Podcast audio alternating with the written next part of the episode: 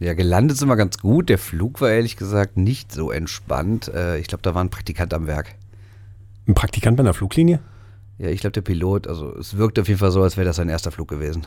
Ja, es hat doch gute Erstlingsfluggäste gehabt, so Leute frisch von der Eishockey-WM. Mhm. In der Regel ist der Eishockey-Fan ja, der bei der Eishockey-WM ja sowieso noch verkatert. Also insofern, äh, vielleicht sollte das auch der Magenentleerung dienen. Ja, das waren wir aber nicht, ne? Also am Flughafen waren extrem viele Finnen, die natürlich teilweise, äh, also jetzt nicht wirklich, aber so halbwegs auch würden die in Polonaise in ihre Flieger steigen, aber äh, ja, wir waren eigentlich relativ nüchtern. Es war übermüdet, aber nüchtern. Apropos Finn, ähm, bevor wir in die Sendung starten, ich glaube, wir haben es jetzt rund gemacht diese Saison, oder? Also das, die Sache mit den Prognosen, das lassen wir. Letzte Woche haben wir uns noch über jemanden lustig gemacht. Über den Trainer der Finnen, ne? Ja, aber er sagte, wir, wir spielen für Gold. Und äh, du hast noch so ein Interview mit ihm geführt, wo ich äh, beim Hören schon dachte so, oh, das ist aber nicht nett. Ach, was heißt nicht nett? Ich habe ihn halt gefragt, wie es denn so ist, äh, ohne NHL-Spieler gegen NHL-Teams zu spielen. Und äh, dann sagt er, er will Gold holen. Da habe ich gesagt, mhm. Und dann hat er gesagt, mhm. Und dann Ja. hast du gesagt, mhm. Und dann hat er dir gestern wahrscheinlich seine Medaille gezeigt. Und dann hast äh, du gedacht, auch, mhm. Ich habe da nicht mehr viel gedacht, ehrlich gesagt. Ich habe nur gedacht, Respekt. Respekt. Finnland ist Weltmeister. Äh, Bernd Schwickerath ist zurück aus der Slowakei, aus Bratislava äh, oder wie die FAZ es nennt, Pressburg. Nein, Äh, nicht mehr. Nur, nur, nur beim ersten Mal. Danach war es jetzt mit Bratislava. hing wahrscheinlich am abnehmenden Redakteur äh, und wie der in die FAZ gekommen ist, auf welchem Genau. Ticket. Egal. Ähm, ja, würde ich sagen, äh, lass uns die Sendung starten, Du oder? hast deinen Namen gar nicht gesagt. Das mache ich nach der Eröffnung. Okay, alles klar. So, also, starten wir jetzt. Action. Shorthanded News. Der Eishockey-Podcast. Hallo, Shorthanded News hier zur Ausgabe, hast du mitgezählt? Müsste jetzt ja 87 sein, ne? Wenn's jetzt Ist der mal endlich 86 Ebner? war. Nein. Ebner hat 67. Stimmt. 87 ist Sidney Crosby, ne? Ich versuche die ganze Zeit immer irgendwie einen Bernhard Ebner reinzubringen, der nicht bei der WM war. Großes Vergehen. Nein, eigentlich richtig. Äh, mein Name ist Christoph Ulrich. Reicht das so? Jetzt reicht's. Wunderbar. Jetzt reicht. Und du bist Bernd Schwickerath und du warst die ganze Zeit bei der Eishockey-WM. Und das ist auch der Herr, der dafür verantwortlich ist, dass wir auf allen Social-Media-Kanälen wunderbare Fotos hatten aus der immer gleichen Perspektive von der immer gleichen Das Pressetribüne. Stimmt überhaupt nicht. Ich bin sogar extra mal hinters Tor gelatscht. Mal. Ich, ich habe mich bei dem geilen Abstiegsspiel, also mit eines der lustigsten Spiele der kompletten WM war, nämlich Österreich gegen Italien, waren wir sogar auf der Haupttribüne und überall. Und ich habe es wirklich versucht, hin und wieder mal woanders hinzugehen. Nur wenn ich halt aktuell schreiben musste, dann konnte ich mich ja nicht woanders hinsetzen. Also ich habe wirklich alles gegeben. Für wen musstest du denn von diesem Abstiegskracher schreiben? Also nee, da ja nicht. Deswegen konnte ich mich da ja woanders hinsetzen. schön. Also das war, ein- wieso war es eigentlich der Lust, eines der lustigsten Eishockeyspiele, das du je gesehen hast? Ja, weil das äh, schon so ein kurioses Ding war. So am letzten Spieltag, beide müssen gewinnen und dann ging es ja auch nicht nur um die regu- reguläre Spielzeit, sondern auch ähm, das 3 gegen 3 und du wusstest genau, jeder Schuss kann jetzt dafür sorgen, dass eine Mannschaft absteigt und eine drin bleibt. Und das fand ich schon recht spektakulär, weil das alles sich so quasi konzentriert auf so ein, ein, auf so ein einziges Spiel, auf einen einzigen Schuss eventuell. Und äh, die Stimmung war halt auch gut, weil es waren natürlich extrem viele Österreicher da, weil Österreich ist ja nicht so weit weg von Bratislava, 50 Kilometer oder so. Und die ganzen Slowaken waren alle für Italien. Und das war echt eine schöne Stimmung im Stadion, kann ich nicht anders sagen. Italien am Ende drin geblieben und Österreich hat jetzt wirklich verkackt. Also heute an dem Tag, wo wir aufnehmen, kurz, äh, kurz, äh, kurz vorher ist äh, der, die komplette österreichische Regierung vom Parlament aus dem Amt gejagt worden. Das kam mir auch noch hinzu. Das war ja ein Tag davor, genau. Oder war es sogar am selben Tag? Was? Ja, diese ganze politische Kiste mit Herrn Strache und so. Ja, dass der zurückgetreten ist, war ein Tag vorher, zwei Tage vorher. Vorher, ja, genau. Aber der Witz war, dass äh, jetzt heute, wo wir aufzeichnen, jetzt Österreich gar keine Bundesregierung mehr hat. Also der letzten Reste sind jetzt auch noch kaputt gegangen. Reicht. Reicht, ne? Also äh, äh, Die dumm. finden schon einen Skifahrer, der macht das. Ja, äh, Kollegin nennt äh, Sebastian Kurz übrigens Dumbo. Guckt mal genau hin. Heißt der in der Titanic nicht hier Baby Hitler? Das ist was anderes. Aber wie gesagt, Österreich ähm, ja, war jetzt, waren jetzt nicht die geilsten Wochen, auch nicht im Eishockey. Ähm, aber bevor wir wahrscheinlich nochmal über diese Abstiegskracher reden, denn wir hatten ja mit Großbritannien, Frankreich auch einen, da haben wir letzte Woche drüber geredet. Jetzt haben wir über Italien, Österreich das gleiche Spielchen nochmal gesehen, wo die eigentlich favorisierte Mannschaft am Ende abgestiegen ist, sodass sich da jetzt nächstes Jahr in der BWM äh, ein paar gute Mannschaften um den Aufstieg tummeln. Slowenien, in äh, Ljubljana wird sie gespielt, ist dabei. Äh, Großbritannien, ähm, Quatsch, Großbritannien war, sollte dabei sein, war aber nicht dabei. Frankreich, Österreich sind dabei.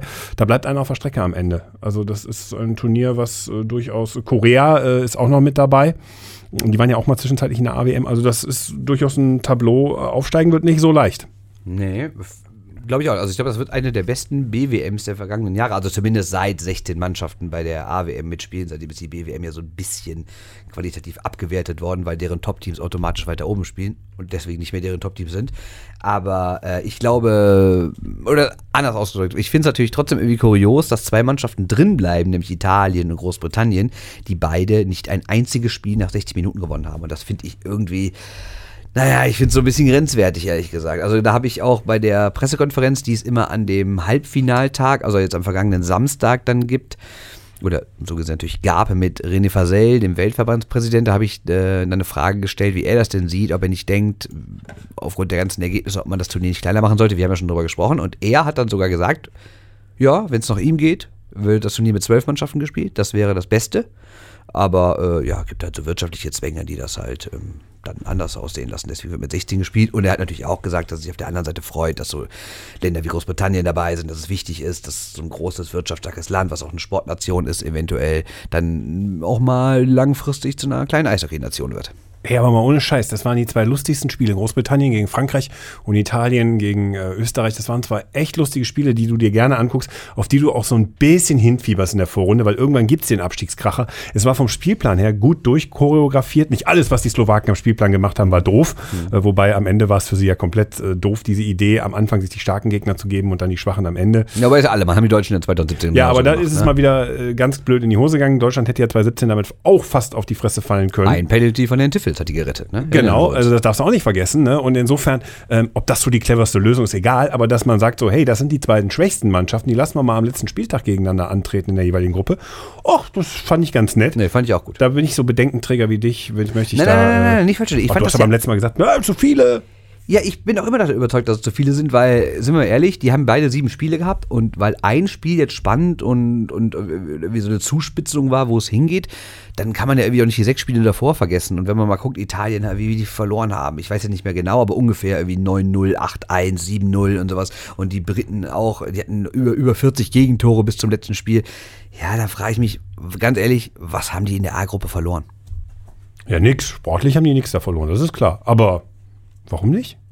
Ja gut, aber ist das nicht ein Wettbewerb mit den besten Mannschaften sportlich oder ist es? Ja, aber du kannst ja dann jede Fußball-WM seit 1990 kannst du vergessen. 74 bei, äh, äh, was waren 16 Teams oder 24 Teams. Also diese Aufblähung beim Fußball war ja auch noch nicht. Da haben auch Nationen mitgespielt. Da hat Australien noch am laufenden Meter einen auf die Fresse ja, gekriegt. Man muss ich meine, das gehört auch zu einer Weltmeisterschaft dazu, auch wenn sie nicht alle vier Jahre ist oder so.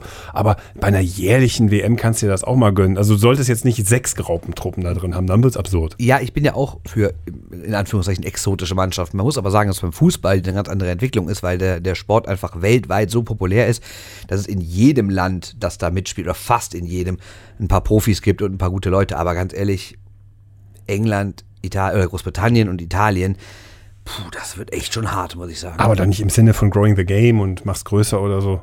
Ja, aus wirtschaftlicher Sicht bin ich total bei dir. Ist das auch die richtige Entscheidung? Aber die Frage ist, ob der, die Wirtschaft dann immer über den Sport siegt. Ne? Das ist halt die Frage. Ja, das ist, aber auch das Eishockey entwickelt sich da, glaube ich, weiter oder ist schon da, wo der Fußball noch ankommen muss. Ich meine, also ich habe auch mit Franz Reindl darüber gesprochen und der hat, also mit dem DEB-Präsidenten, und der hat zum Beispiel auch gesagt, wie toll das ist, dass die äh, Briten jetzt dabei sind, dass die Klassenerhalt irgendwie geschafft haben und dass sie deswegen, ähm, dass deswegen vielleicht da was entsteht, ne? Und dass es halt, dass es mediale Aufmerksamkeit gibt, wie halt nie in den Vorjahren Jahren und dass man daraus vielleicht was bilden kann. Ne? Neue Sponsoren, vielleicht melden sich mehr Jugendliche an, die das irgendwie mal im Fernsehen gesehen haben oder sowas. Also na klar kann daraus was entstehen. Aber es ist ja trotzdem die Frage, ob das deswegen passieren muss.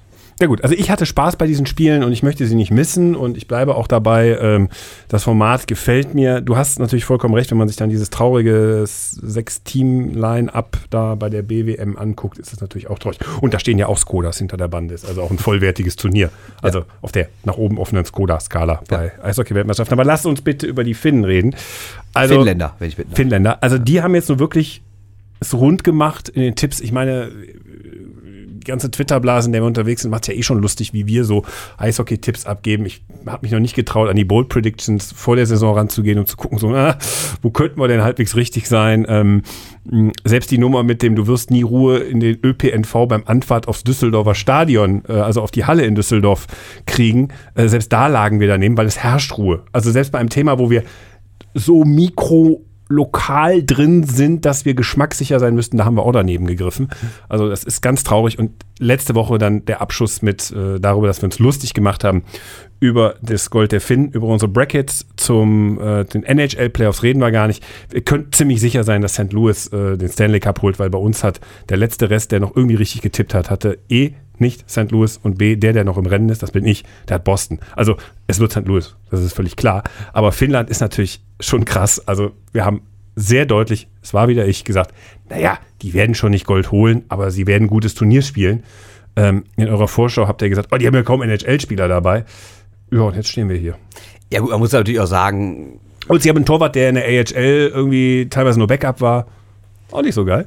Ja, das stimmt schon. Man muss aber natürlich trotzdem sagen, dass ja auch die Finnen selber nicht davon ausgegangen sind, dass sie das Ding holen. Also die finnische Presse hat ja vom schlechtesten Kader der finnischen WM-Geschichte geschrieben.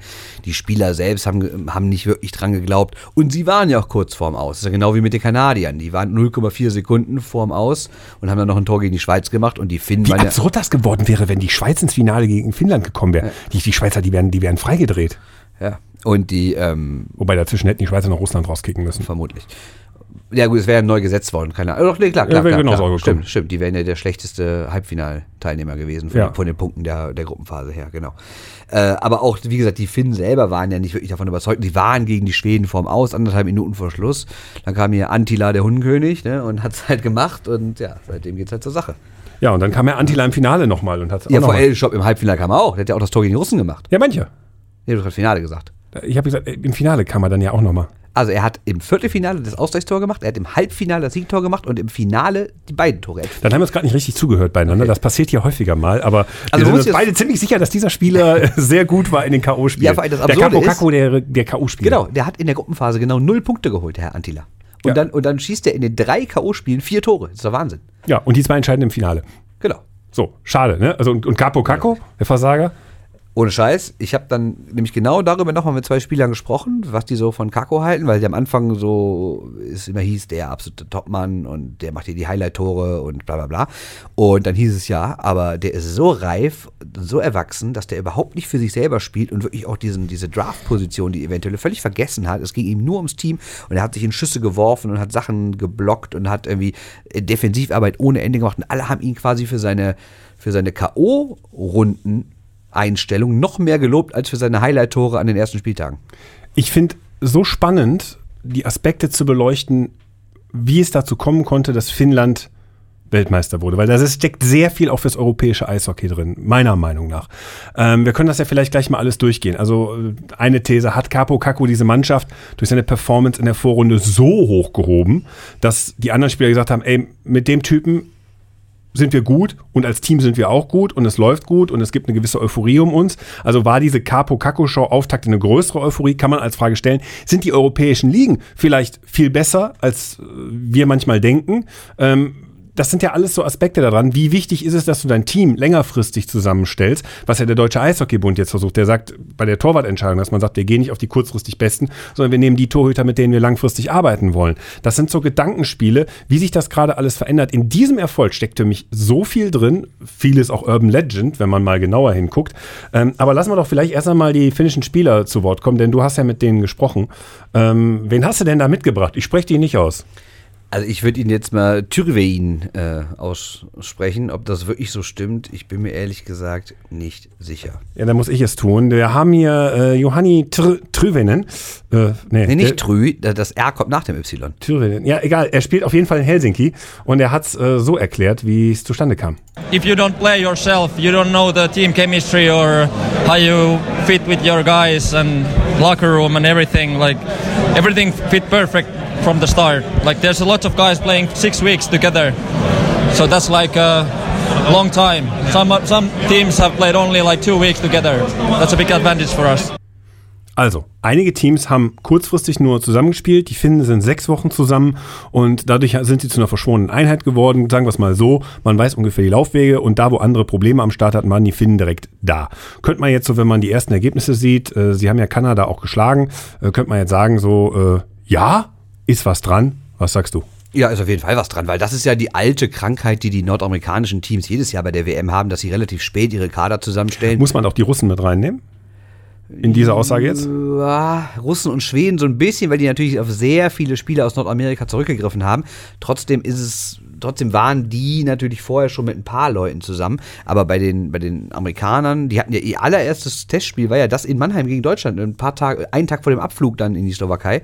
Und die Kanadier sind ja irgendwie erst in der Slowakei so richtig zusammengefunden und dann, ich weiß gar nicht, mit wem habe ich darüber gesprochen, mit irgendeinem, ich glaube, Sean Couturier war es, glaube ich, der hat dann auch gesagt, ja, äh, wir waren am Anfang überhaupt nicht klar. Ich meine, die kamen auch erstmal nicht aufs große Eis klar, die kamen überhaupt, die waren überhaupt kein Team und deswegen haben die auch dieses Auftaktspiel verloren und die haben erstmal so, selbst gegen die Slowakei, wenn wir uns erinnern, die haben ja erst kurz Verschluss, eine Sekunde Verschluss, das entscheidende Tor gemacht, da waren die auch nicht gut. Ich meine, die Schweiz waren sie auch eigentlich tot. Gut, also im Halbfinale später, ja, ja aber sie hatten, wo, sie hatten Momente wo, in dem Turnier, ja, wo es nicht lief. Wobei sie gegen die Schweiz ein gutes Spiel gemacht haben. Sie haben halt lange Zeit das Tor nicht getroffen. Die Schweiz haben auch kein schlechtes Spiel gemacht. Genau, die Schweiz waren eh super. Aber äh, ich glaube trotzdem, ich glaube trotzdem, dass es, ein, dass es ein fundamentaler Unterschied ist, wenn du halt ein paar Wochen lang zusammenspielst, auch wenn die Finnen nicht in ihrer jetzigen äh, Finalmannschaft sechs Wochen zusammen war, da gab es auch ein bisschen Fluktuation, aber halt nicht viel. Und andere Mannschaften haben halt entweder noch viele Wechsel gehabt oder haben halt überhaupt nichts mehr, äh, oder haben überhaupt nicht zusammengespielt. Und das merkst du halt bei so einem Turnier, weil gerade wenn es halt nicht in der Playoff-Serie ist, wo du 5, 6, 7 Mal gegeneinander spielst, sondern wenn es nur um ein einziges Spiel geht, dann geht es eigentlich auch nicht immer darum, wer ist jetzt wirklich der bessere Spieler, sondern wer hat das bessere System. Und jetzt könnte man ja sagen, so, ähm, weil da, ich habe da aufgehorcht bei der These und habe dann gedacht, so, okay, Jukka Jalonen, der Trainer, ähm, der sich sehr, sehr klar war, dass sie da gut abschneiden werden, der das sehr selbstbewusst vorgetragen hat, haben wir schon auch in diesem Podcast wieder thematisiert. Da habe ich mir gedacht, okay, komm, wie viele Länderspielpausen gibt es denn im Eishockey über so eine Saison?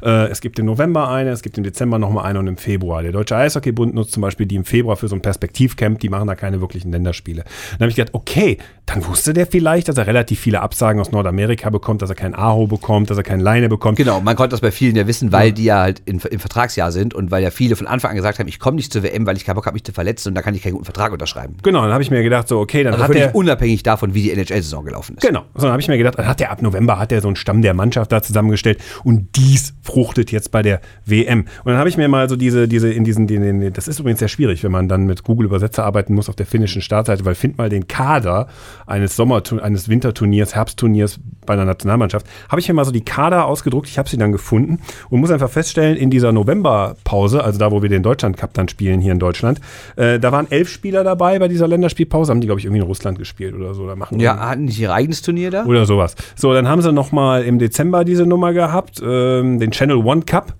Der ist in Russland, steht ja hier drüber. Man muss nur lesen. Da waren vier Spieler aus dem aktuellen Kader dabei. Und äh, beim äh, den äh, Beijing Hockey Games äh, im Februar waren sieben Spieler dabei und es ist echt immer sehr stark durchgewürfelt. Also es gibt nicht mal einen Spieler, der konstant immer dabei war. Und insofern habe ich gedacht, okay, es reicht tatsächlich, wenn du Vier Wochen vorher. Also es ist ein deutliches Prä für eine aus europäischen Spielern zusammengestellte Mannschaft, wenn du da den Kader zumindest in Ansätzen zusammen hast. Da kannst du viel mehr machen. Das ist so die Lehre daraus. Aber dass du langfristig über Turniere was aufbauen kannst, äh, das findest du da nicht. Und das ist auch, glaube ich, im Eishockey, wer, wer den Weg mal geht, der könnte vielleicht sehr weit kommen. Ja, aber will das machen, weil du weißt ja nie, wer kommt. Erstens weißt du nicht, wer aus der NHL-Zeit hat, du weißt nie, wer verletzt ist, du weißt nie, wer auch keinen Bock hat, du weißt nicht, wer diese Vertragsgeschichten hat. Es ist ja nicht so, dass wie in anderen Sportarten, dass die WM das absolute Überhighlight ist und alle, egal was mit ihnen ist, auf jeden Fall teilnehmen wollen, sondern es kommen ja wirklich nur die, die Zeit und Lust haben. Ja, und dann sind wir nämlich bei dem Aspekt, du sagst so, okay, mit NHL-Spielern kannst du keinen langfristigen Kader aufbauen. Sind die europäischen Ligen inzwischen gut genug, dass man sagen kann, aus, wenn ich, ein, wenn ich einen Grundstock aus dieser Liga nehme, denn die kommen auf jeden Fall. Die haben Bock. Äh, dann funktioniert Ich meine, Marco Sturm hatte dieses Erfolgsrezept ja in, äh, in, in, Südkorea bei Olympischen Spielen, wo er sagte, ich nehme einen Kader, wo ich weiß, die kennen sich, die halten zusammen, die, da kommst du relativ schnell auf so ein eingespieltes Level.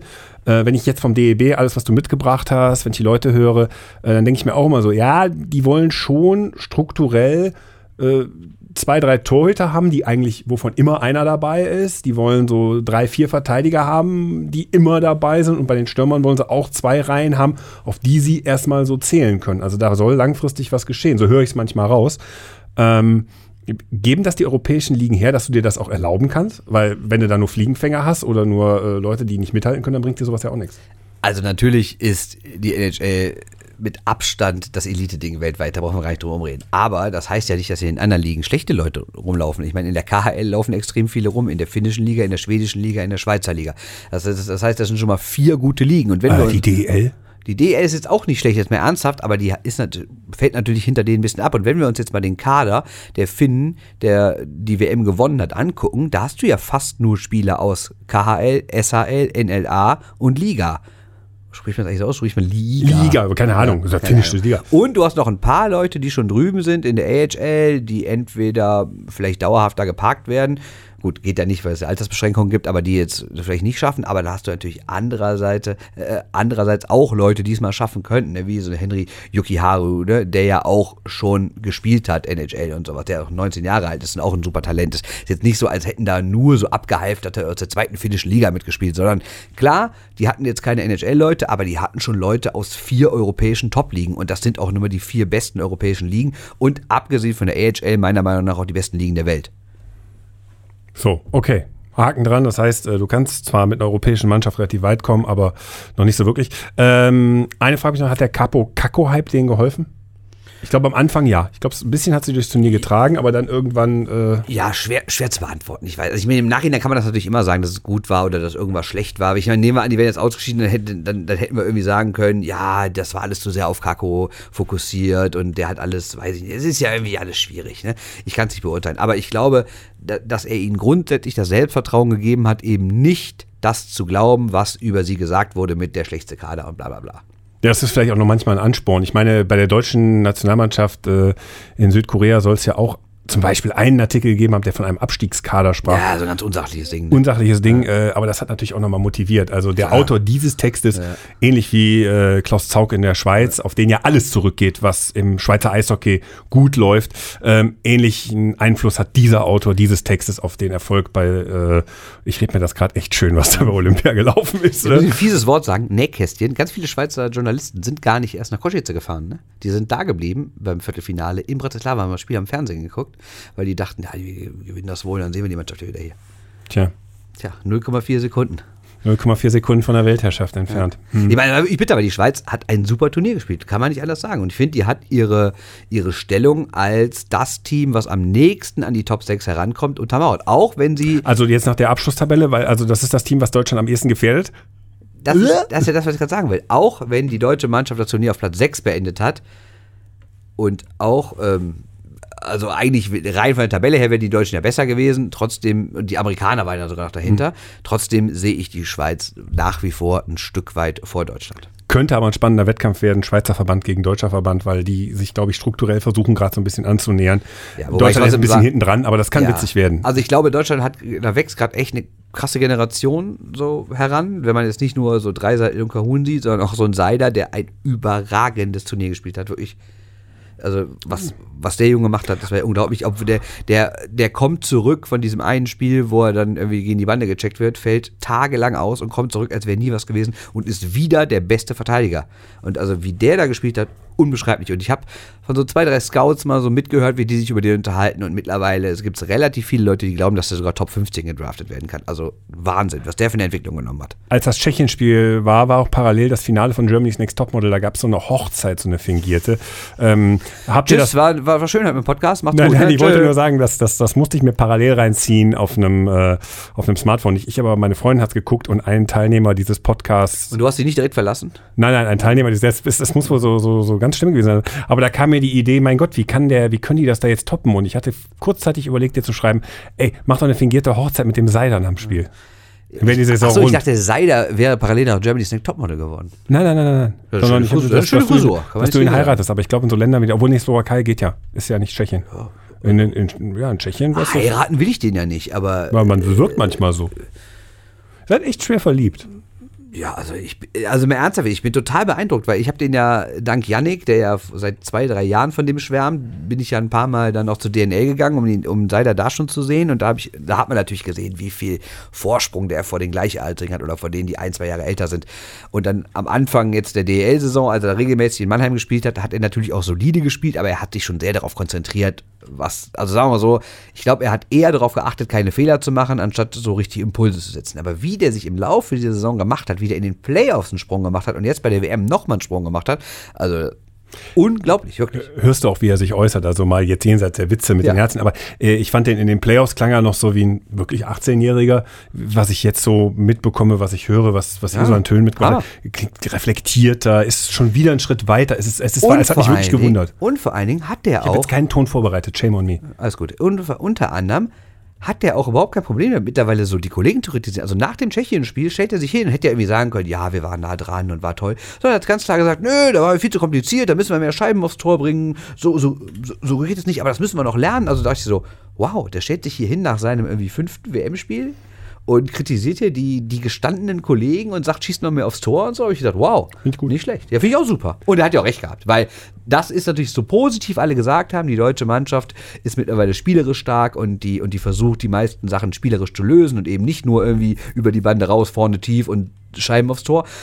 Äh, Das ist ja alles super positiv, was sich da getan hat. Trotzdem muss man natürlich sagen, in, ein, in der einen oder anderen Situation war es sogar zu verspielt. Da hätte ich mir auch eher gewünscht, dass sie mal aufs Tor schießen und eben nicht noch den Pass hintenrum und noch ein Doppelpass und noch einer läuft frei und sowas. Also da, da hat dieses, dieses spielerische Element fast schon irgendwie zu viel Platz eingenommen im Gameplan, wie wir Profis sagen.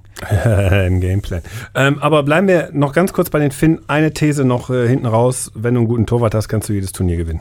Wow, was eine Erkenntnis. Geil, ne? Immer noch. Nein, der fasziniert mich einfach. Ja, geiler Mann, überhaupt keine Frage. Weil der kommt aus dem Nichts, ne? Und Ja, äh, das ja. ist so, so äh, Kevin Lankinen heißt er. Ja. Habe ich richtig ausgesprochen? Ich hoffe. Ich, ich bin bei Finn nie so ganz sicher, aber äh, man muss sagen, was der gegen die Russen gehalten hat, weil klar haben jetzt alle über Russland gelacht, äh, mit dem super NHL-Star-Kader ausgeschieden. Die Russen haben ja kein schlechtes Spiel gemacht. Die Russen waren bis dahin die beste Mannschaft des Turniers. Ich meine, allein das zweite gegen die Schweden, das war easy 6-0 gewinnen. Dann waren sie auch gegen die Finnen. War das der Genickbruch für die Schweden, oder? Nee, glaube ich nicht. Ich Ja, meine, aber es- ja, auch da fehlten anderthalb Minuten gegen Finnland. Gewinnen die das, dann sind die im Halbfinale, dann werden die nachher vielleicht auch Weltmeister. Weißt du doch nicht. Ja, kann man im Nachhinein sagen, Genickbruch. Wobei ja, wobei ja zum Beispiel die Kanadier wiederum gesagt haben, dass das denen gut tat, das erste Spiel gegen die Finnen verloren zu haben, weil ihnen da, weil die das wachgerüttelt hat. Vielleicht hat den Russen mal eine Niederlage in der, in der Gruppenphase gefehlt, weil es einfach alles zu positiv lief und die überhaupt nicht damit klarkommen mussten, mal irgendwelche Widerstände zu, äh, zu brechen, sondern die haben eigentlich immer früh geführt und haben dann, haben dann irgendwie das Spiel easy kontrolliert, weil dann haben die Gegner dann hergespielt. Ne? Die Russen hätten einfach nur bei Töning Söldach mal kurz anrufen sollen und sagen, wie schlägt man die Finn? Ja, wobei die Das Finnen bleibt am natürlich- Ende, ne? Ja, Weltmeisterbesieger. Keine Frage, wobei die Finnen natürlich gegen Deutschland auch offensiver gespielt haben. Gegen die Russen haben sich ja teilweise mit fünf Mann vors Tor gestellt und dann sich alles geholt. Ich meine, da gibt es ja irgendwelche Screenshots, sensationell, wie, sie, wie zwei Mann so am, so am, am Rücken einander lehnen und einfach alles wegblocken. Also was die an blauen Flecken hatten, die hätten wahrscheinlich ohne Trikot spielen können, das wäre trotzdem blau gewesen. Ja gut, das schon, aber trotzdem will, darf man den Finnen nicht unterstellen, dass sie sich nur hinten reinstellen. Dieses im zweiten Drittel im Finale, äh, was die teilweise Aber die Kanadier in die Waschküche, Wahnsinn. Waschküche geschickt haben. Und das erste war Drittel gegen unfassbar. Russland war genauso. So, also von daher, so da gab es Phasen, wo du dachtest so, hallo, Ja. Äh, was geht denn jetzt ab? Ja, die haben es irgendwie geschafft, diese, diese hochdekorierten Leute irgendwie komplett auszuhebeln. Und du hast richtig gemerkt, wie irgendwann der Frust war. Ich meine, die Finnen haben auch ein bisschen dreckig gespielt. Ich weiß nicht, ob man das im Fernsehen immer so gesehen hat, weil dann wird ja gerne, wenn, äh, Das Spiel- hat man gesehen. wenn das Spiel Die unterbrochen Slowaken wird. waren auch dreckig unterwegs. Das, Ja. Nur, dass ich werf das jetzt nochmal hier so Aber ein. die Finnen waren richtig dreckig teilweise. Ne? Also, also, also so, so schön, so, so abseits vom Spielgeschehen, so gerade abpfiff, dann läuft noch mal einer so auf dem Weg zur Bank an einem Kanadier vorbei und schlägt dem nochmal schön auf den Arsch oder, oder, oder, oder, oder hakt noch mal oder schlägt ihm den Schläger weg oder haut dem auf den Schlittschuh oder sowas. Ne? Also die Kanadier waren irgendwann richtig frustriert. Du möchtest die ganze Zeit äh, Toni Rayala von äh, Biel, vom EHC Ja, Biel vorstellen. geiler Typ, ernsthaft, weil ich habe zweimal mit dem gequatscht nach dem Halbfinale und nach dem Finale. Und das ist jetzt, glaube ich, das nach dem Halbfinale einfach total sympathischer Kerl. Und das hören wir uns jetzt mal an. we took uh, kind of energy from that like uh, okay let's let's show them and that's what's been happening here like uh, we have been playing as a team team and uh, like i said we have a we don't have any nhl players but this uh, this team spirit what we have in the locker room that's the that's best i have ever ever been team uh, in team like this and uh, it's nice to be a part of it Dann sagt er am Ende noch so, aber es wird nie wieder so sein. Klang auch ein bisschen traurig dann. Ja, weil er Habe ich jetzt abgeschnitten. Ich, ich kann diese Traurigkeit da nicht ertragen. Ja, ja eigentlich war es ja gar nicht so traurig, weil, weil seine Aussage war ja, wir sind hier zusammengestellt worden und das war natürlich auch vom finnischen Verband nicht die Traumaufstellung, die hier hingeschickt wurde. Und dann haben wir uns irgendwann, haben wir, dann, dann kamen halt diese ganzen Sachen in, in, Fin- in den finnischen Medien nach dem Motto, das ist so ein schlechter Kader, vielleicht der schlechteste aller Zeiten und sowas. Und dann haben die sich gesagt, wie er gerade sagte, so, daraus haben wir Energie gezogen, wir machen das jetzt. Und die wussten dann, wir werden einmal so zusammenspielen, dieses Turnier und dann nie wieder, weil irgendwann können dann wieder bessere Leute oder vielleicht ist auch einer von uns zu alt. Ich meine, hier Captain Attila ist ja auch irgendwie 33 Jahre alt. Ob Attila. Der, ob, ob der nochmal viel spielen wird, weiß man natürlich auch nicht. Und die wussten genau, wir haben einmal die historische Chance, mit diesem, in Anführungszeichen, Nobody-Kader was zu reißen. Ja, haben sie jetzt einmal geschafft. Ich finde, was lernen wir eigentlich fürs deutsche Team? Wir haben jetzt schon viel gesagt, aber äh, das deutsche Team, letzte Woche schon gesagt, äh, man kann dem jetzt nicht mehr wirklich viel hinzufügen. Das deutsche Eishockey ist auf einem guten Weg, oder? Ja, offensiv auf jeden Fall. Ich meine, wenn man guckt, wie viele Leute da aus diesem berühmten 95er-Jahrgang sind und wer da, ne, also ich meine, du hast Dreisael, du hast Gahun, du hast Eisenschmidt, du hast Tiffels, du hast Michaelis, du hast ich, ich, ich habe irgendwie eine Auflistung in einem meiner Texte mal gemacht, wer alles unter 25 ist und das waren irgendwie sieben oder acht Spieler. Und wenn dann noch guckst, dass da so Leute wie Bock noch dazukommen oder so Nico Sturm, dass ja auch Kühnhacke nicht alt ist, dass Rieder nicht alt ist, dass so ein Max Kamera drüben war vielleicht nächstes Jahr dabei ist, wer weiß, wie der sich jetzt bei der DEG weiterentwickelt, ob er sich überhaupt weiterentwickelt, weiß man ja nicht, aber dann kommt ja so ein Stützle irgendwann nach, also ich glaube offensiv wird Deutschland irgendwann einen Kader haben wie vielleicht noch nie in seiner Eishockey-Geschichte. Defensiv sehe ich es allerdings ein bisschen anders. Du hast natürlich Seiler als überragende Mann, hier du hast Knipp von Köln, ähm, aber sonst bin ich mir nicht ganz. Ja, hier, hier, Leon Gawanka hat ja unterschrieben in Winnipeg. Mal sehen, ob er nächstes Jahr eine Chance in der NHL kriegt. Aber dann finde ich, in der Defensive fehlt es mir ein bisschen. Du hast gute Torhüter, du hast gute Stürmer, du hast aktuell einen super Trainer. Ich finde, Söder macht das echt gut, auch nett so in seiner Ansprache. Aber defensiv ist meiner Meinung nach, also das ist die Position, wo es am meisten Probleme geben könnte. Aber man ärgert sich nach einem Aus gegen Tschechien, wo man sagt, da war mehr drin. Und äh, Dominika Huhn, äh, hören wir uns mal an. Jeder, wo das Eishockeyspiel versteht und das angeschaut hat, weiß, wie knapp das war. Natürlich müssen wir am Ende riskieren, müssen ein bisschen nach vorne spielen, dann passieren solche Tore, das ist klar. Aber es war keine Packung. Wir, wir haben eine sehr gute Mannschaft gehabt, haben Kampfgeist gezeigt. Äh, wir hätten das Spiel genauso gewinnen können und ich glaube, wir können allgemein stolz sein. Ja, und das zeigt doch allein schon, also grund grundsätzlich diese ganze Stimmung nach diesem Spiel in der Mixed Zone, finde ich, hat mir total gezeigt, dass sich da was verändert hat. Weil wenn du überlegst, in den vergangenen Jahren war es ja immer so, Viertelfinale, alles cool. Ne, dann kannst du zwar sagen, also auch dich an die Heim-WM.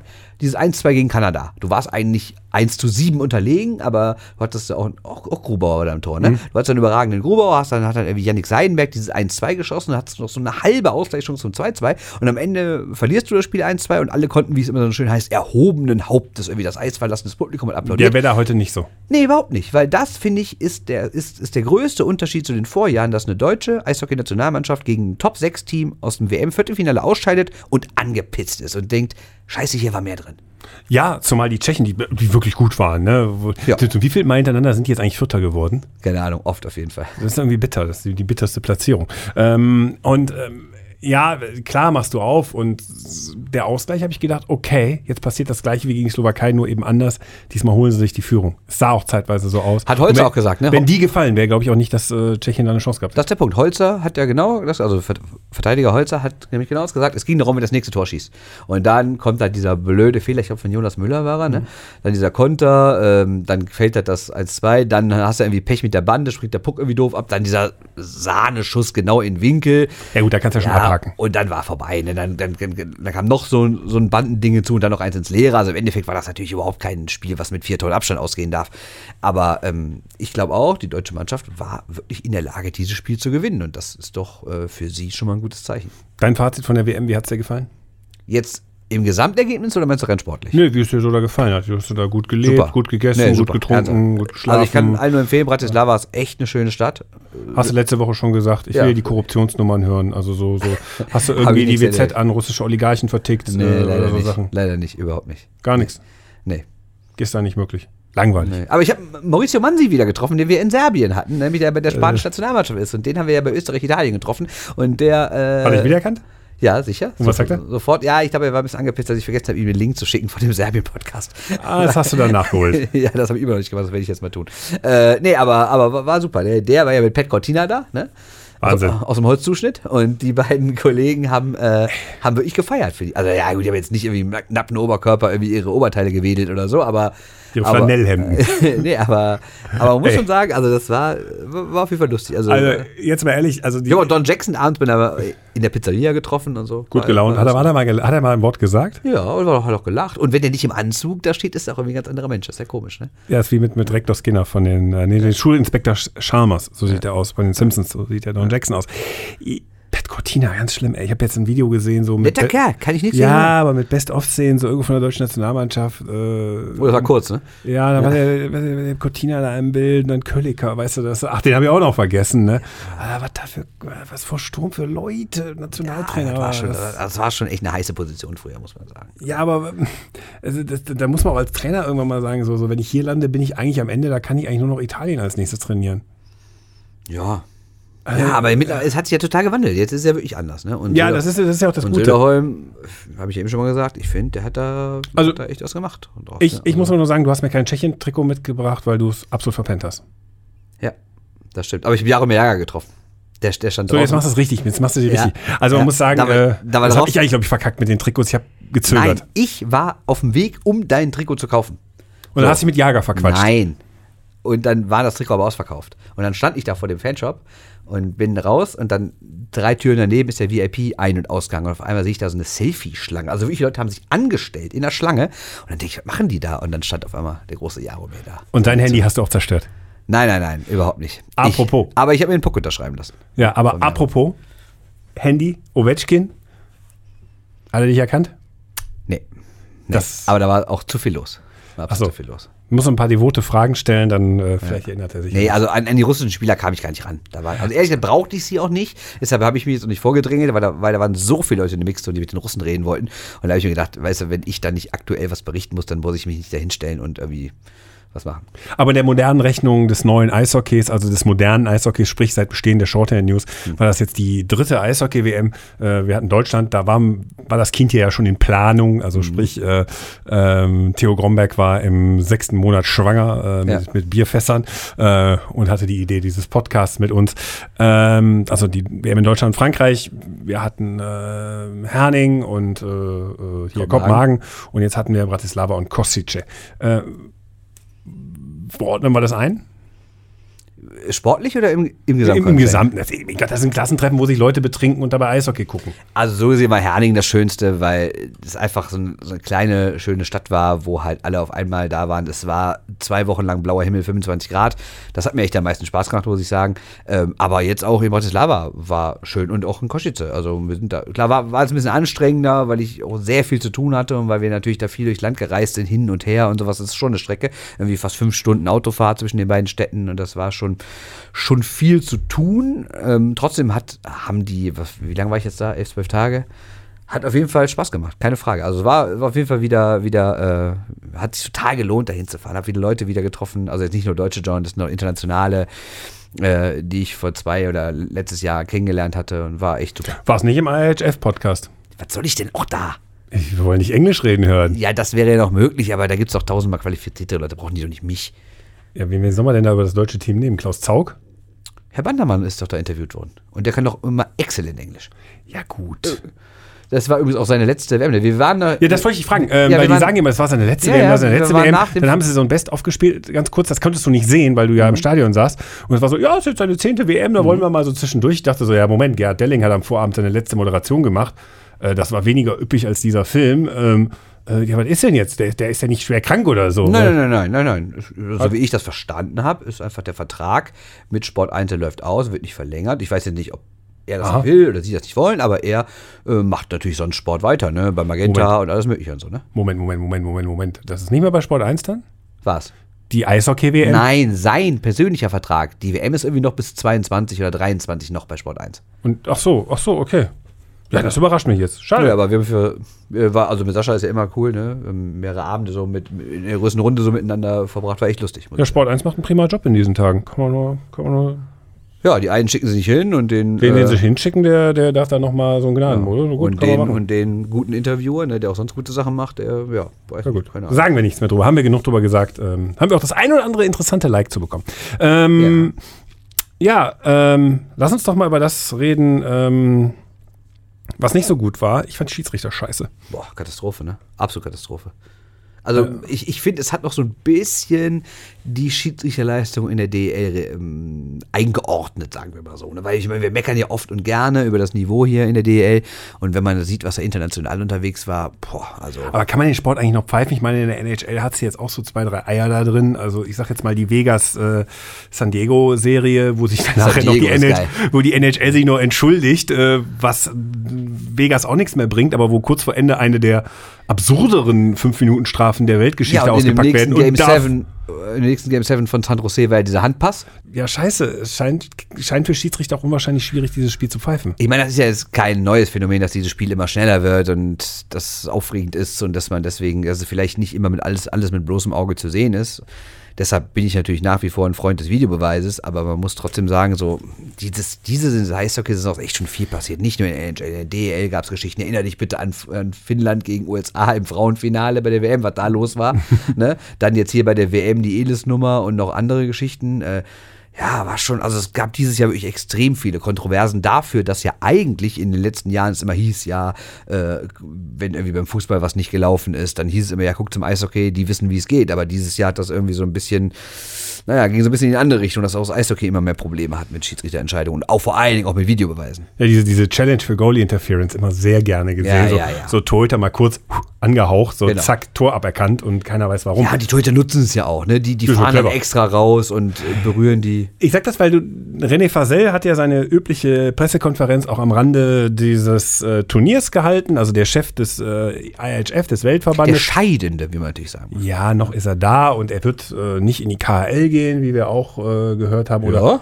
Ja, ich habe das, das klang sehr nach Rumors. Naja, er hat schon, also ich, ich habe ihn da ganz klar gefragt. Äh, es gibt Also, das sind Gerüchte. Es gibt Gerüchte, dass sie in die KL wechseln. Also er hat bei der Pressekonferenz gesagt, er wird im Eishockey erhalten bleiben. Und dann gab es nachher noch so eine kleine Runde mit ihm. Da bin ich hingegangen und habe gesagt, Herr Versell, Sie sagten, Sie werden im Eishockey erhalten bleiben. Heißt das denn, Sie gehen in die KL? Gibt es doch Gerüchte? Er hat gesagt, ja, ja, das sind auch nur Gerüchte. Nee, nur nicht. Ja, das sind Gerüchte. Und dann hat er aber gesagt, es gibt Gespräche. Das hat er gesagt. Dann habe ich das überhört. Ja, dann geht er doch Oder in die ich habe es falsch verstanden. Ach, was weiß ich, also keine Ahnung. Also wie, mich würde es nicht wundern, weil wir sind uns, glaube ich, beide einig, dass Herr Fasel, sagen wir mal, nicht unbedingt Russland kritisch aufgefallen ist in den letzten Jahren, wenn wir uns allein daran erinnern, wie er vor Olympia 18 dafür getrommelt hat, dass russische Sportler auf jeden Fall mitmachen dürfen. Klar ging es ihm darum, nach der Absage der NHL, dass nicht auch noch die KHL-Stars wegfallen, aber er hat dann immer dieses Standardargument genannt mit, ja, alle, bei denen kein Startdoping bewiesen ist, die, die müssen halt auf jeden Fall starten dürfen, aber wie soll es bewiesen werden, wenn die Proben manipuliert oder vernichtet wurden? Ne? Also das ist ja lächerlich, das Argument. Also er Ja. hat, also René Fasel war auf jeden Fall über Jahre immer, immer ein absoluter Freund der Russen und es würde, glaube ich, keinen wundern, wenn er, ich sage jetzt nicht, ihm dafür quasi nachträglich bezahlt wird als KHL-Funktionär, aber, er Aber du wird, hast es gesagt. aber, aber er wird auf jeden Fall, sagen wir mal, auf jeden Fall wäre er nicht abgeneigt oder sind die Russen nicht abgeneigt, ihm nochmal einen Euro zu überweisen. Gut, sein Nachfolger Franz Reine kann sich dann wahrscheinlich um äh, das Thema hier kümmern, weil du hast ihn ja auch gefragt, wie ist das denn mit den Regeln, mit, den, mit dem Videobeweis, mit der, mit der Goalie-Interference und so und äh, mit den Challenges und er sagt das hier. If you follow the rule book, we have four or five different rules, having some slight differences. So very difficult. We, we I need we need to make a, a meeting with all the participating. I mean the players, the coaches, the referees, the doctors. That we sit together and, and actually review how we're going to handle this judgment review calls. No, no problem with the offside. No problem with the puck in or out the net, but this review of goal crease interference, goal interference, goal goalie interference, it's, it's a very sensitive one. So, das heißt, Goal Interference, der Review, findet das scheiße. Vorher hat er in diesem Interview gesagt, so generell findet das mit dem Videobeweis äh, nicht, nicht weiter challengen, nicht mehr machen, bitte lassen. Ähm, ja, ähm, der, der Mann, und wir haben vier, fünf Regeln, auch interessant, ne? Also es gibt für einen Tatbestand, je nach Liga, je nach geografischer Lage, wo du bist, gibt es auch nochmal verschiedene Auslegungen einer Regel und im Regelbuch selber stehen nochmal verschiedene Sachen drin. Also, ähm, es müssen sich wirklich, wie er sagt, alle an einen Tisch so langsamer setzen, weil sonst wird das Spiel, glaube ich, wirklich unpfeifbar. Unfaltbar weiß ich Ja, aber du nicht. bist ja unsicher dann. Ja, du musst auf jeden Fall irgendwas mit dieser Torhüterbehinderung. Das, das, das ist ja quasi das, was beim Fußball das Handspiel ist. Niemand weiß mehr, was ist jetzt Behinderung, was nicht. Manchmal, finde ich, siehst du ganz klar, dass der Torwart den Kontakt provoziert und trotzdem bekommt er den Pfiff. Und manchmal äh, springt quasi der Stürmer halbwegs in den Torwart rein und irgendwie, ja, weiter, ne? weil der Torwart irgendwie einen halben Fuß außerhalb vom blauen Bereich war. Und da, finde ich, muss eine klare Regel her. Ne? Und da bin ich sogar auf Versells Seite, dass ich sage, diese ständigen Challenges wegen Goalie Interference nerven mich maximal, aber ich bin trotzdem immer noch ein Freund grundsätzlich vom Videobeweis, gerade wenn es um sowas geht wie Puck war im Tor oder nicht, war abseits oder nicht oder sowas. Tja. Wobei ich auch absolut dagegen bin, jetzt auf einmal jede Strafe ne, zu reviewen. Also, also selbst wenn, selbst wenn eine Mannschaft, die ich leiden kann, irgendwie in der 59. Minute im Game 7 äh, oder im Finale, wo auch immer, irgendwie einer einen Schläger in die Fresse kriegt, was eigentlich 2 plus 2 sein müsste, aber der Schiri übersieht, selbst dann sage ich, nee, das soll jetzt bitte nicht alles reviewed werden. Ja, es ist, es ist spannend. Also ich, ich, ich, ich bleib dabei, so Lars Brüggemann hatte uns das ja auch mal erzählt, äh, als wir uns mit ihm unterhalten haben, ähm, dass das einfach nervig ist, wie, wie dieses Regelbuch zu machen ist, wie gewisse Dinge da angepasst werden oder mal nicht angepasst werden ähm, und dass die Klarheit fehlt. Klar, das sind keine Profischiedsrichter, auch äh, in vielen Bereichen nicht bei der IHF, da wird der eine oder andere Profi dabei sein, aber auch Ja, aber bei der WM sind schon, sind schon ja, aber guck Profis mal, bei. ja, aber die verdienen doch nicht so viel und so weiter. Nee, nee, das ist keine Millionäre. So eben, ne? Es ist alles jetzt so, du weißt ja nie, was sind so der Background von diesen Schiedsrichtern oder ich was unterstellen will oder so, aber es ist so jetzt so nicht die weiterbildungswütigsten, kann ich mir vorstellen. Oder sie müssen relativ viel investieren, um überhaupt auf äh, Höhe der Zeit zu bleiben. Und ich meine, wenn du so aufs Eis gehst und sagst, so bin ich eigentlich hundertprozentig vorbereitet für diesen Sport? Und wenn du die Jungs auch manchmal anguckst, dann kann ich nur sagen, ja, da brauchst du dich nicht wundern, wenn da mal der Arm nicht hochgeht. Ich habe so viele Sachen gesehen, wo ich dachte, Moment, warum wird das denn jetzt nicht gepfiffen? Also ich bin aus der DEL inzwischen ein sehr striktes Pfeifen gegen Haken gewöhnt.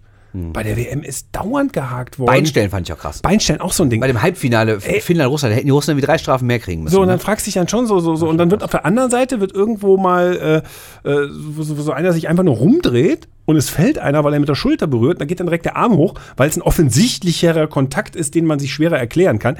Also, du weißt am Ende nicht mehr, ja, was, was gibt der denn da jetzt?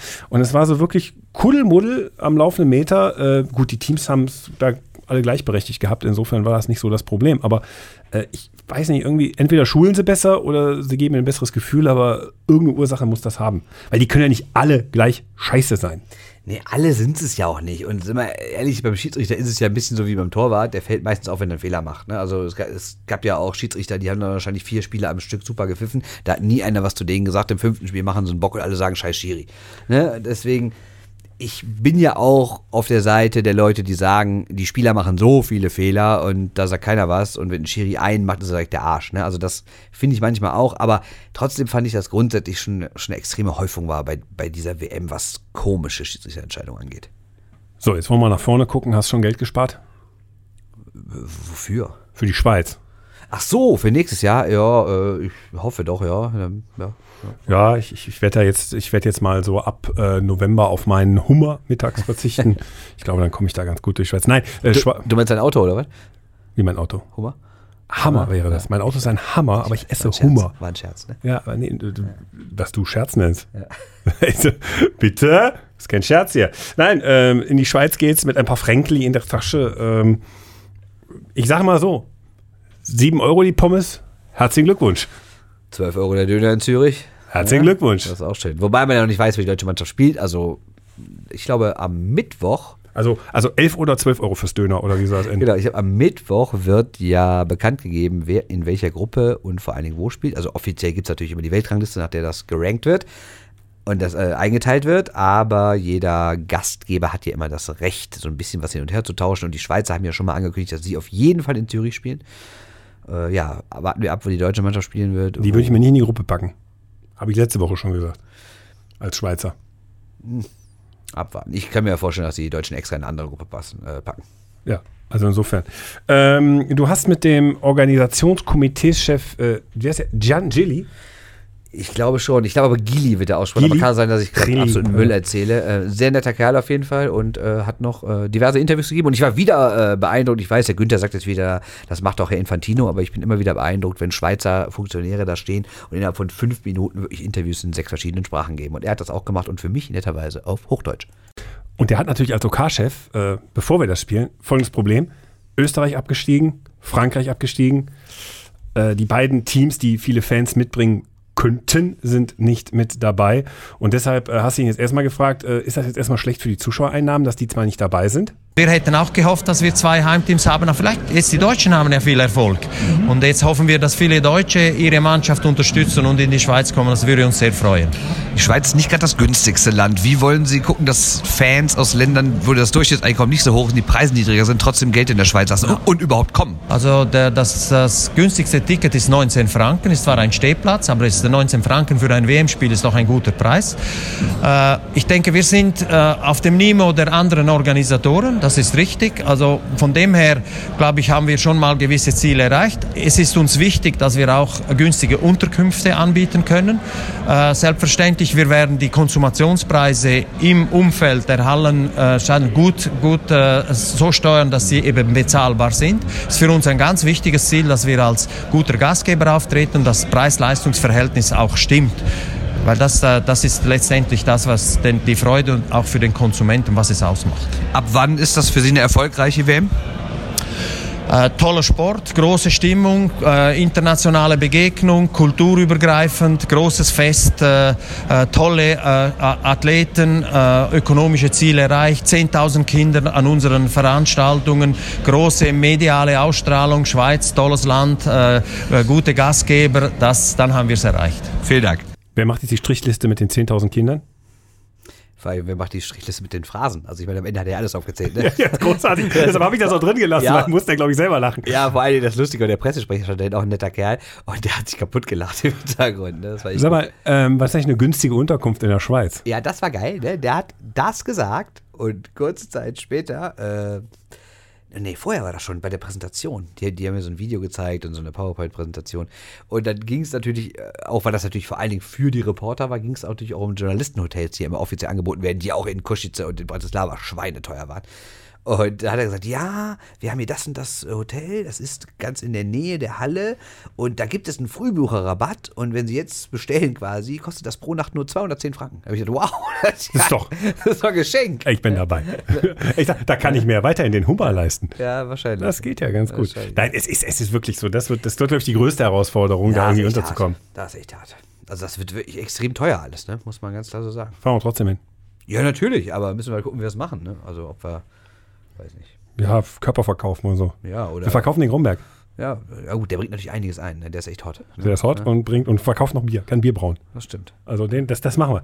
Nein, also das ist so äh, das, was uns bevorsteht. Ähm, da gibt es noch so ein paar äh, B bis Z WMs, das könnte auch noch ganz witzig werden.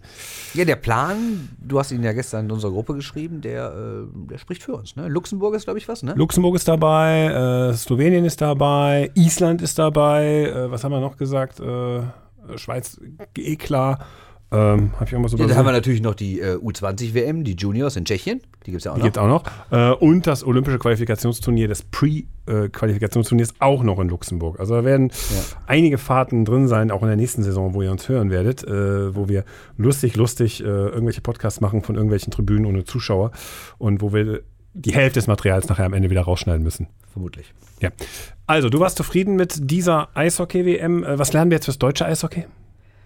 Dass es äh, gut ist, weiter auf Technik zu setzen, dass es gut ist, weiter in die Jugend zu investieren und dass auch die, das aber jetzt wo ja die beiden U-Mannschaften aufgestiegen sind, U18 und U20, und es mal ein paar junge Spieler in der A-Nationalmannschaft gibt, äh, sich niemand ausruhen darf, sondern dass es jetzt vor allem darum geht, zu gucken, dass diese jungen Leute in der DEL auch Einsatzzeiten kriegen und deshalb die U23-Regel auch bitte konsequent weiter ausgeführt äh, oder, oder erweitert wird, damit nämlich irgendwann wirklich junge Leute auch Eishockey spielen können in diesem Land.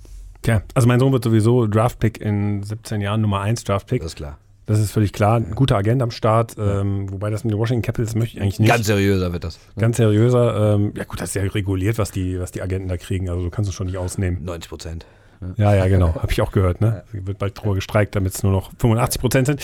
Und äh, da kommt schon einiges nach. Apropos NHL, äh, du, du bist diese Nacht wieder am Start, ne? Ah, muss ich gucken. Ich habe ich kaum gepennt die letzten Nächte. Ich bin mir nicht sicher, ob ich Ist nicht so dein, das geilste Finale, oder? Ach, grundsätzlich ist, ist da super viel Geschichten drin. Ne? Also St. Louis äh, seit Jahrzehnten mal wieder im Finale. Boston ähm, ja, hat auch eine super Saison gespielt und generell die Stadt Boston ist ja sehr arg gebeutelt mit ihren schlechten 123 Tage habe ich jetzt gehört. Also Ja. müssten jetzt zwei dabei. 125 Tage kein Sportarten. Ah, das Meistertitel. ist echt schon bitter, ne? Das ist relativ viel. Ja, fahren auf Halbmast so. Nee, aber ganz ehrlich, also grundsätzlich in dem Stanley Cup-Finale schon eine Menge drin und wird auf jeden Fall ein gutes, aber da brauchen wir jetzt nicht drüber sprechen. Ich wollte mit Yannick vielleicht die Tage nochmal was machen, wenn wir es dann irgendwann mal wieder hinkriegen. Ja, nächste Woche machen wir aber nochmal, ne? Weil dann hat Boston das Ding ja wahrscheinlich gesweept und dann können wir die Saison rund machen. Ja, wahrscheinlich, ne? Ja, nächste Woche reden wir nochmal so ein bisschen über die Liga und das, was uns erwartet über den Sommer und dann bereiten wir auch schon so gewisserweise unsere Sommerpause vor und auch die Und dieses Jahr gibt es auch eine im Verhältnis zum letzten Jahr, ne, wo wir dann irgendwie ständig durchgesendet haben. Willst du, willst, drohst du mich jetzt hier? Nee, ich kündige nur an. Nee, das heißt ja nicht, dass ich nicht trotzdem irgendwas sende. Also Fix ist ein Brewcast. Wir werden im Sommer äh, einen Podcast machen, nur über Bier und Eishockey in Mönchengladbach. Ich frage mich, der arme Kerl, der das zugesagt hat, das ist ein Braumeister, die Hensenbrauerei wird der Ort sein, wo wir das machen. Ähm, der weiß, wen er sich da eingeladen hat äh, und ob der was mit Eishockey an der Butze hat. Ich bin ja mal gespannt. Das werden wir machen. Wir werden Ask SAN-Folgen machen und dann werde ich bestimmt noch irgendwas Schelmisches mit Winnie machen und äh, Partisan Melmark ist auch noch. Also da Perfekt, Hauptsache ich bin raus. Nee, du bist, du, du bist ganz viel dabei. Äh, ja gut, was machst du denn dann? Du machst dann doch wieder Schlafen. Slow-Mo-Turnen oder irgendwie Einfach schlafen. Höhenrad oder was da so im Sommer gemacht wird. Röhnrad ist, ist mein altes Steckenpferd, ja, muss ich sagen. Ja, bei der, bei der Neues Grevenbucher Zeitung noch. Nee, ähm, also wie gesagt, nächste Woche müssen wir noch mal ein bisschen machen. Dann müssen wir mal so die, die Nachwirkungen des deutschen Eishockeys uns angucken, was da auch an Transfers bisher gelaufen ist. Ähm, ja, so der eine oder andere Spannendes dabei, aber ist jetzt nicht die Zeit und dann wissen wir ja auch, wer den Stanley Cup gewonnen hat, weil das Ding wird ja sowieso nach vier Spielen Ja, wir machen sein. natürlich, ich mache mit Yannick natürlich auch noch eine Folge zum Draft und sowas, ne? Ja, siehst du, da ist ja schon wieder keine Sommerpause Ja, Wenn Moment, Capo der Caco Draft, Nummer der 1 Draft, wird. Der Draft ist am 21., 22., Ne? Aber ich sag mal so, Juli und Anfang August bin ich erstmal raus. Das sagst du. Ja, jetzt sag ich das. Weißt doch, weißt doch, wo du wohnst. Nee, im August immer, dann ist, bist du dann wieder fit dabei. Aber äh, ja, dann würde ich sagen, ähm, haben wir noch irgendwas? Ja, wer gewinnt denn den Stanley Cup? Jetzt sag doch mal. Ich habe echt keine Ahnung. Ich glaube, einmal noch, einmal noch daneben ich tippen. sehe Boston ein Stück weit vorne, aber das heißt ja gar nichts. Ne? Ich sehe die halt auch erfahrener, weil bei St. Louis hat, glaube ich, niemand einen Titel geholt und Boston hat halt echt erfahrene Leute, die wissen, wie man so ein Finale spielt. Und Tukarask oder Tukarask im Tor ist einfach so übertragend. Das Ich werde euch mein Bracket, dann sollte. Boston das machen, werde ich euch mein Bracket vorher werfen. Ach so, übrigens, äh, es gab ja die zweite Chance für ein Bracket. Ja. Und ähm, da haben wir das alles ausgefüllt und da hast du ja von vier Serien vier richtig gehabt. Richtig korrekt, ne? Richtig. Und danach hast du äh, in eine gewisse WhatsApp-Gruppe relativ laut die Frage gestellt, noch Fragen? Fragezeichen. Hätte ich eine zu deinem Bracket. Ja. Ähm, der Stanley Cup-Sieger, warum ist der bei dir San Jose? Der ist San Jose, weil ich nicht damit rechnen konnte, dass in den entscheidenden Spielen die drei Topstars von denen verletzt sind. Und dann, wenn ohne Erik Karlsson, ohne Pavelski und sowas, dann wird es irgendwann schwer. Ne? Ist, ist der Carlson so verletzt, dass die DEG eine Chance hat? Erstmal ernsthaft, ich glaube, der Karlsson ist sogar so verletzt, dass äh, der vielleicht gar nicht mehr so einen dicken Vertrag kriegt. Also zumindest nicht bei einer Mannschaft, die irgendwie langfristig um den Cup mitspielt. Ne? Also ich glaube, Ist einer für Edmonton, habe ich direkt gedacht. Ja, Toronto braucht auch einen Verteidiger, ne? aber der ist einfach zu teuer. Ich meine, das ist natürlich ganz bitter, sagen, das ist natürlich ganz bitter für den Kollegen gelaufen. Ne? Der war vor, ich würde sagen, drei Jahren, zwei Jahren vielleicht der beste Verteidiger der Welt und dann ging es schon so darum, ob er nicht sogar der beste Spieler der Welt ist, aber er in diese McDavid-Crosby-Diskussion nicht irgendwie eingebunden werden muss. Ja, und seitdem haben die dem irgendwie den halben Fuß amputiert nach dieser einen Verletzung und du siehst dem ja ganz klar an, dass er nicht mehr auf der Höhe ist. Ne? Und jetzt wird er vertragslos hat eigentlich vor Jahren gedacht, das wird sein Sommer, wo er irgendwie so einen 8 Jahre 10 Millionen Dollar Vertrag unterschreibt. Ich, der wird aber jetzt bald 29 und ich kann mir ehrlich gesagt nicht vorstellen, dass der noch so einen Monstervertrag hat. Ich meine, der wird kein Fall fürs Sozialamt, sind wir uns auch klar. Ne? Der wird seine paar Millionen noch verdienen, der hat schon ein paar Millionen verdient, alles wunderbar. Trotzdem glaube ich nicht, dass seine Karriere in den letzten anderthalb Jahren so gelaufen ist, wie er sich das gewünscht hat. Und das finde ich echt traurig, weil ich ihm unglaublich gern zugucke, wenn er denn im Vollbesitz seiner Kräfte ist. Ja, ab zur DEG. Brauchen Verteidiger. Das stimmt. Ja. Oder Edmonton. Die, Oder ja, wobei das, die, die Option halte ich sogar für. Äh, Ja, wie Edmund hat überhaupt keinen Platz im, im Gehaltstopf. Da müssten die Schmeißen einfach ein paar Leute. Conor McDavid geht ja eh. ja, stimmt. Also ich Conor mache jetzt, David geht mit drei Seiten nach Köln. genau, ich mache jetzt, ich mache jetzt noch zwei Vorhersagen, ähm, damit, der, damit der Topf rund wird. Im einen Fall nicht ganz uneigennützig. Boston wird die Serie sweepen. So, damit, äh, ich bin jetzt schon so ein bisschen mit den ganzen Geschichten für St. Louis, äh, nachdem ich mich damit Klar bin ich für St. Louis. Ja, ich habe mich damit beschäftigt, aber weißt du, wenn ich eine Vorhersage St. mache, Louis hat dann, mich vor drei Jahren bei NHL gedraftet. Also am, am, am, Computer. gut. Deswegen habe ich äh, eine ganz emotionale Bindung zu diesem Verein. ganz enge Und Binde. ich habe Yannick auch schon ein Foto von der Meisterschaft geschickt. Ich hab, die haben mich zum Titel geführt. wie heißen die Codes, womit man cheaten kann? Nee, nicht gecheatet. Einfach Amateurlevel. unfassbare Skills am Pad. Ja, ja, Ja, genau. ich, ne? so, so. Wenn man sonst kein Leben hat. Ne? Und ähm, ja, auf jeden Fall, äh, das ist das, wenn ich eine Vorhersage mache, dass Boston das 4-0 gewinnt, dann wird das nicht so eintreffen. Und ähm, Jackie Hughes wird an 1 gedraftet. Natürlich wird User 1 gedraftet. Ja, klar. natürlich völlig klar. Es gibt keine zwei Meinungen darüber. Sehe ich wirklich so. Es wird, es wird definitiv so kommen. So, damit haben wir noch zwei Vorhersagen gemacht zu diesem Podcast. Ich schneide das dann wieder so in zwei. Monaten. Ja, aber ich meine ernst, da haben wir schon drüber gesprochen, weil der Hughes halt Ami ist und weil der, weil der sich noch viel mehr entwickeln wird als Kako, ne? Weil der einfach noch einen Kinderkörper hat und Kako ist ein Mann. Und also ich finde Kako überragend super, aber ich glaube, dass Hughes noch deutlich besser wird, als er aktuell ist. Und deshalb glaube ich, Amen. Behmen. Behmen. Genau. Das war Shorthand News, Ausgabe 87, die Sidney Crosby Gedenkausgabe. Philipp Gugula auch, ja, wenn ich bitten darf. Äh, den habe ich vergessen. Ja, nicht schlimm. Kenne ich nicht mehr. Wer ist das? Das ist der neue Superstürmer von Red Bull München. Achso, wo hat der vorher gespielt? Düsseldorfer EG. Ich dachte in Köln. Davor in Köln. Ah, lange Jahre, ne? Mhm. Warum haben die denn nicht mit dem Das ist verlängert? auch geil, weil alle immer sagen, der hat 14 Jahre in Köln gespielt. Nein, merkt euch das. Er hat 13 Saisons in Köln gespielt. Zwar über eine Spanne von 14 Jahren, aber ein Jahr davon hat er in Nordamerika verbracht. Also 14 Jahre, 13 Saisons. Gut, alle Rothaarigen da draußen wissen jetzt Bescheid. So, das waren sie. Shorthand News, äh, Ausgabe 87. Äh, dein Name ist Bernd Schwickerath, mein Name ist Christoph Ulrich. Ich sage danke fürs Zuhören. Ja, leg dich pennen. Ja, mit Marco Antila. Mit Marco Attila hast du gesagt. Attila der Hundenkönig. Der Mann, der Mann der Woche, ganz klar. Und Willst du jetzt noch was sagen? Ich kann das, ich kann das so, so beliebig lange stoppen, wie du willst. Was wolltest du sagen? ich habe euch doch, also für alle, die es nicht wissen, die, die, ähm, das Team des, des Turniers wird ja immer von den Journalisten gewählt. Und kannst du bitte mal, ich habe ja mein Bracket, äh, Bracket ist eigentlich falsch, meine Liste habe ich ja mal völlig transparent in unsere Short-Handed News-Gruppe gestellt. Kannst du bitte sagen, wen ich als MVP hatte? Vor dem Finale schon. Hast du mitbekommen beim ESC, dass ähm, die Jury, die ihre Geschichten vorher bekannt gegeben hat, ich glaube, es war die weißrussische, disqualifiziert wurde? Ist mir völlig latte. Ja, aber dein, dein Tipp gilt nicht, weil du es vorher publiziert hast. Ich Ich habe dein IHF zurückgeschickt. Nein, ernsthaft, hast du gesehen, wen ich als Ich habe mein Handy jetzt gerade nicht an der Hand. Sag es einfach. Herrn Antila? Ja, also, und den du jetzt hier in diesem Podcast Attila genannt hast. Ja, aus Gag. Weiß nicht. Also, ich, So. hätte, ich habe vorher schon gesagt, wer den Ausgleich gegen Schweden schießt und das Tor gegen die Russen, der ist für mich der MVP. Er ist nicht der beste Spieler. Ich habe ihn nicht als einen der drei Topstürmer gewählt, weil ich nicht finde, dass er von den Skills her einer aber der jetzt ist er war. insgesamt der MVP. Und er ist, nein, nein, nein, MVP ist der Max Sohn geworden Stimmt. des Turniers. Ja. So. Auch zu Recht, weil er auch wichtige Tore gemacht hat und ein super Turnier gespielt hat. Ne? Aber, und Mark Stone hatte ich auch auf meiner Liste, aber als MVP hatte ich Herrn Antila. Und dann macht er noch die beiden Tore im Finale. Und jetzt kommst du. Kann ich jetzt den, kann ich jetzt das Ende spielen? Spiel das Ende, komm. Kann ich? Ja. Wirklich? Ach, wir müssen doch noch die ganzen Schwachsinn erzählen, mir hier folgen und Facebook Ja, okay, und alles äh, und schreibt uns Mails und bewertet uns auf Also iTunes. Und, folgt uns auf Facebook, folgt uns auf Twitter, Ja, folgt uns auf Instagram, da machen wir inzwischen relativ viel. Äh, folgt uns äh, auf Soundcloud, schreibt uns Mails an mail at shorthandednews.de. Beschimpft den Bernd, beschimpft mich, beschimpft alle anderen, die hier sind, äh, gerne, gerne an diese Mailadresse. Wir antworten noch garantiert nicht, aber in der Regel antworten wir.